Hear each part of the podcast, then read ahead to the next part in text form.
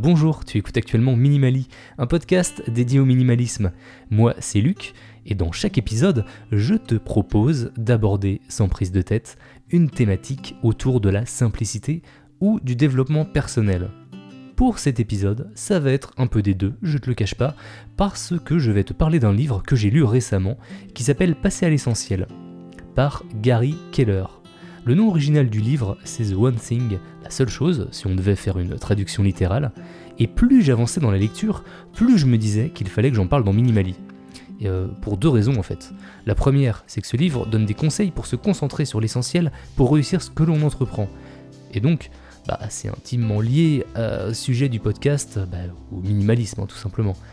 D'ailleurs, on pourra faire quelques rapprochements avec certains concepts euh, que j'ai déjà traités dans certains épisodes, comme la loi des 80-20. Et la deuxième raison, pour laquelle je voulais en faire une chronique, bah, c'est qu'en faisant ce travail de retranscription de ce que j'ai compris, bah, ce serait le premier pas pour mieux m'imprégner de ma lecture et donc m'aider à mettre en place certains euh, éléments du livre dans ma propre vie, à ma propre échelle.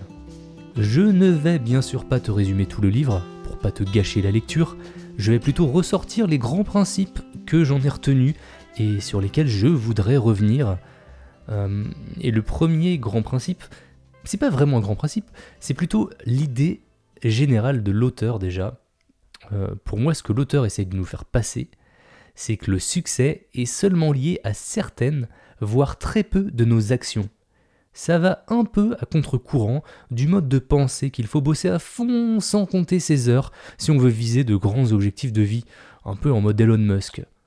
Pour l'auteur, c'est sûrement la meilleure chose à faire pour passer à côté de sa vie, Ici, il nous conseille plutôt de faire ce qu'il faut, comme il faut, quand il le faut.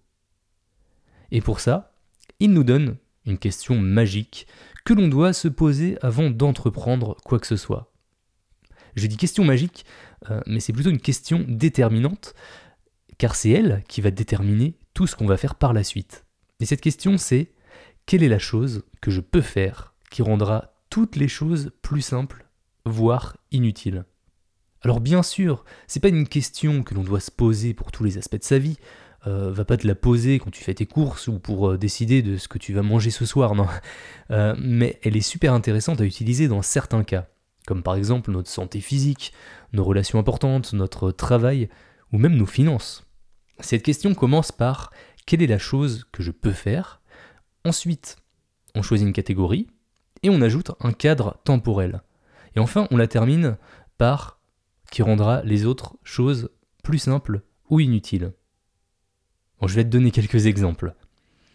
Euh, dans mon travail, quelle est la chose essentielle que je peux faire pour me garantir d'atteindre mes objectifs cette semaine qui rendra toutes les autres choses plus simples ou inutiles?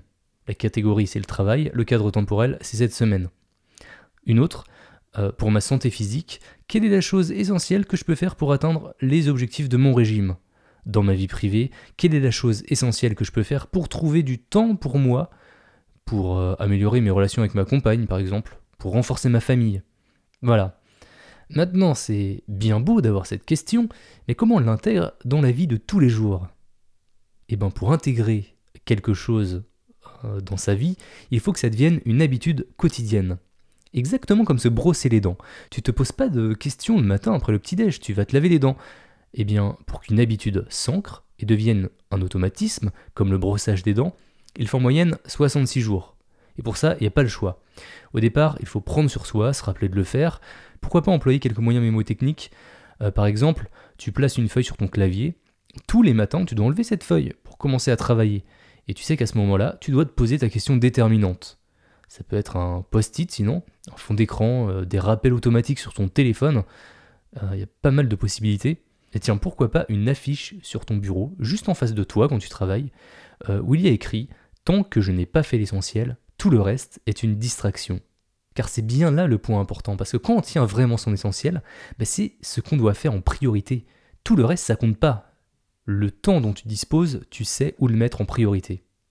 Et donc, une fois que tu as mis en place toute cette artillerie de moyens, bah, normalement, si tout va bien, d'ici 2-3 mois, ce sera devenu une habitude et tu n'auras plus besoin de tout ça.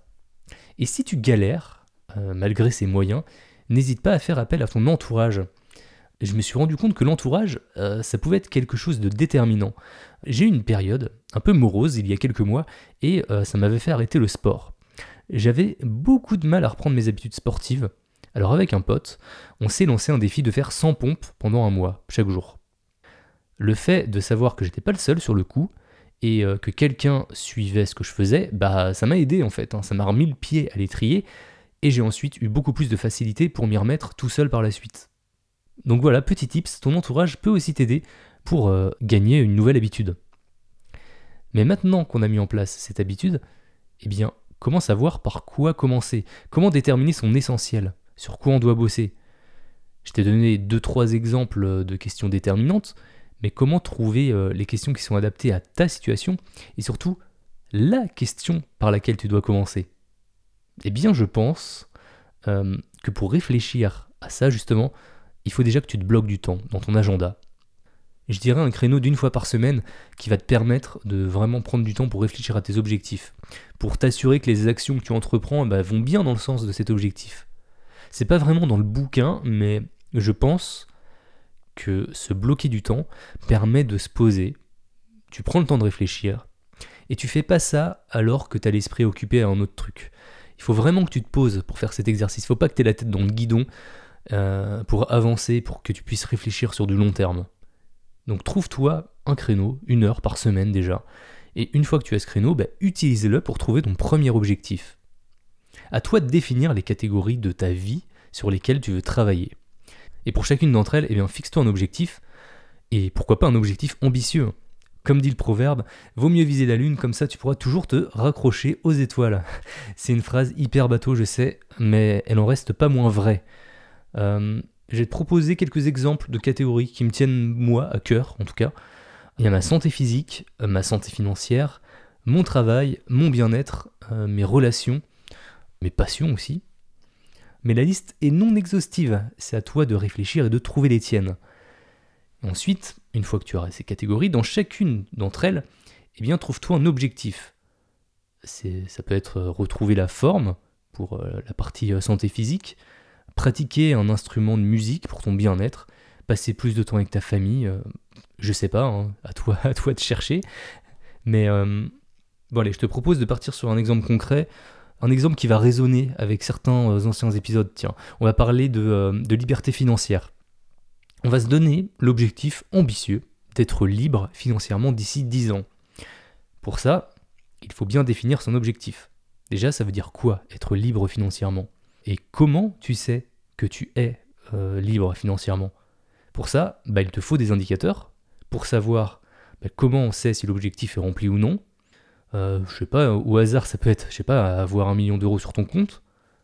Là, tu vois, si tu donnes cet objectif à quelqu'un comme ça, euh, allez, d'ici 10 ans, tu un million d'euros sur ton compte, bah, il va sûrement te répondre bah, que c'est ultra ambitieux, quoi, que c'est énorme. Mais l'idée, c'est de voir cet objectif comme un jeu de poupée russe. Tu peux ouvrir ta première poupée et bah, tu en as une à l'intérieur un petit peu moins grande que tu peux également ouvrir pour en découvrir encore une autre encore moins grande et ainsi de suite. Et donc pour suivre cette analogie, on va découper notre objectif en plus petits objectifs, des petits pas qui nous mèneront vers l'objectif ultime. Et pour ça, on en revient aux questions déterminantes. Et c'est là que c'est très puissant. Écoute ça. En fonction de mon but à terme, quelle est la chose que je peux faire d'ici 5 ans pour m'en rapprocher? En fonction de mon but dans 5 ans, quelle est la chose essentielle que je peux faire cette année pour me rapprocher de mon but dans 5 ans? Ce qui me rapprochera de mon but à terme. En fonction de mon but dans un an, quelle est la chose que je peux faire ce mois-ci pour me rapprocher de mon but dans un an, ce qui me rapprochera de mon but dans 5 ans, ce qui me rapprochera de mon but à terme. En fonction de mon but dans un mois, quelle est la chose essentielle que je peux faire cette semaine pour m'en rapprocher, ce qui me rapprochera de mon but dans un an, ce qui me rapprochera de mon but dans cinq ans, et ce qui me rapprochera de mon but à terme. Et finalement, en fonction de mon but dans une semaine, quelle est la chose que je peux faire aujourd'hui? Et là, on tient notre action essentielle. C'est un peu comme des dominos en fait. Est-ce que tu es déjà tombé euh, sur certaines vidéos où on voit des dominos tomber et les dominos deviennent de plus en plus gros? Et au bout d'un moment, bah, le dernier domino, c'est carrément, euh, il fait carrément la taille d'un immeuble. En préparant cette chronique, du coup, je suis retombé sur euh, certaines de ces vidéos. Euh, Et du coup, je t'en ai mis une en description pour que tu vois un peu le truc. Et voilà, ça m'a fait penser à ça. Donc ton premier objectif, c'est ton premier domino, celui qui est vraiment à ta portée, tu vois, c'est le plus petit, mais il va t'emmener au prochain qui te rapprochera aussi du suivant, etc.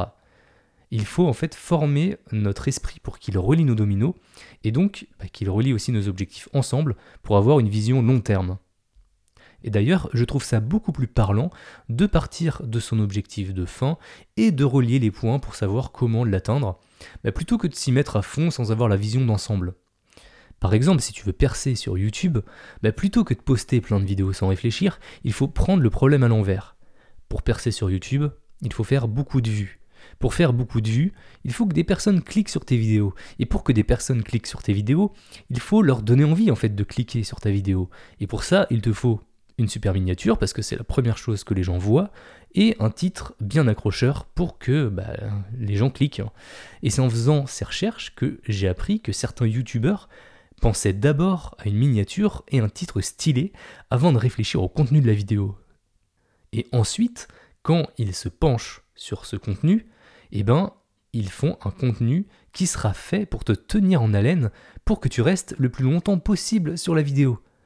Et quand j'ai compris ça, je me suis dit, ah oui, d'accord, ma chaîne YouTube, elle pourra jamais percer. Je fais quasiment jamais de vignettes. Euh, mes titres, euh, c'est des titres de podcast. Et surtout que c'est quasiment que de l'audio que je publie. Donc ça va vraiment pas dans le sens de YouTube, de son algorithme. Et... Mais c'est pas grave. C'est pas grave parce qu'en fait, euh, c'est pas mon objectif de percer sur YouTube. Par contre, si un jour ça le devient, si j'avais envie d'augmenter mon nombre d'abonnés, bah, je me poserais certainement ce genre de questions. Donc voilà, ça c'était la partie YouTube. En tout cas, euh, pour en revenir à nos moutons, tu as normalement ton premier domino, mais rien t'empêche par contre euh, de travailler sur deux sujets, ou plusieurs sujets hein, simultanément, tant que l'un euh, n'empiète pas sur l'autre.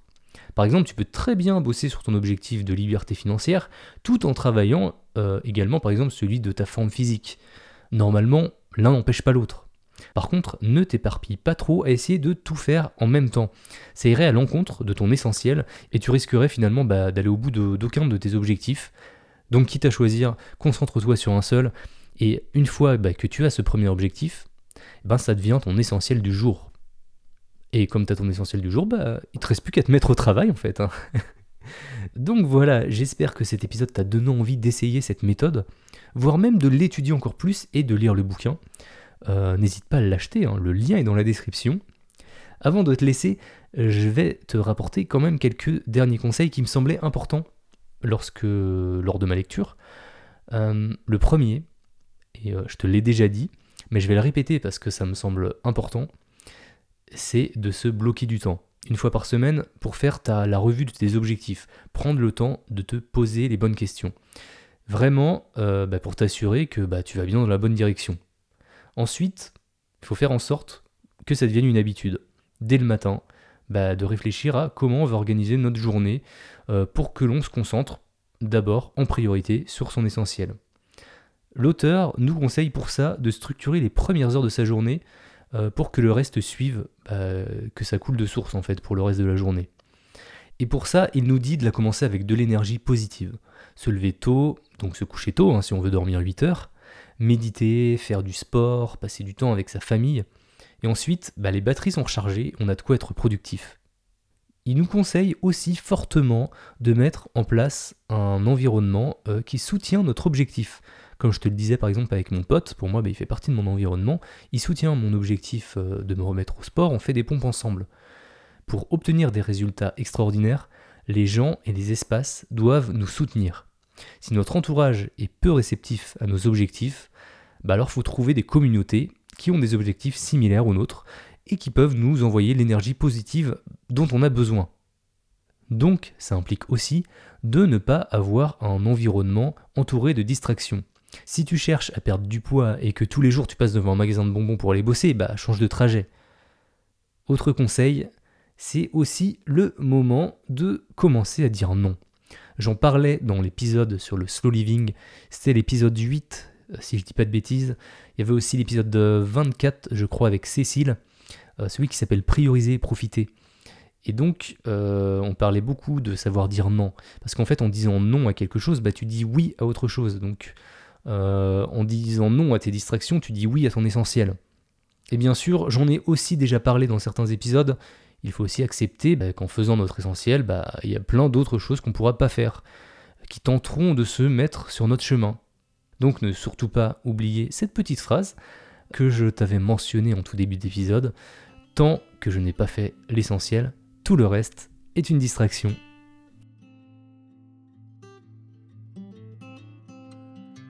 Donc voilà, je crois que j'ai à peu près résumé, euh, bah, peut-être pas le livre, parce qu'il est quand même un, résumé un, livre en 10 minutes, c'est peut-être un peu ambitieux, mais au moins mes, pensées sur ce livre et ce que j'en ai retenu.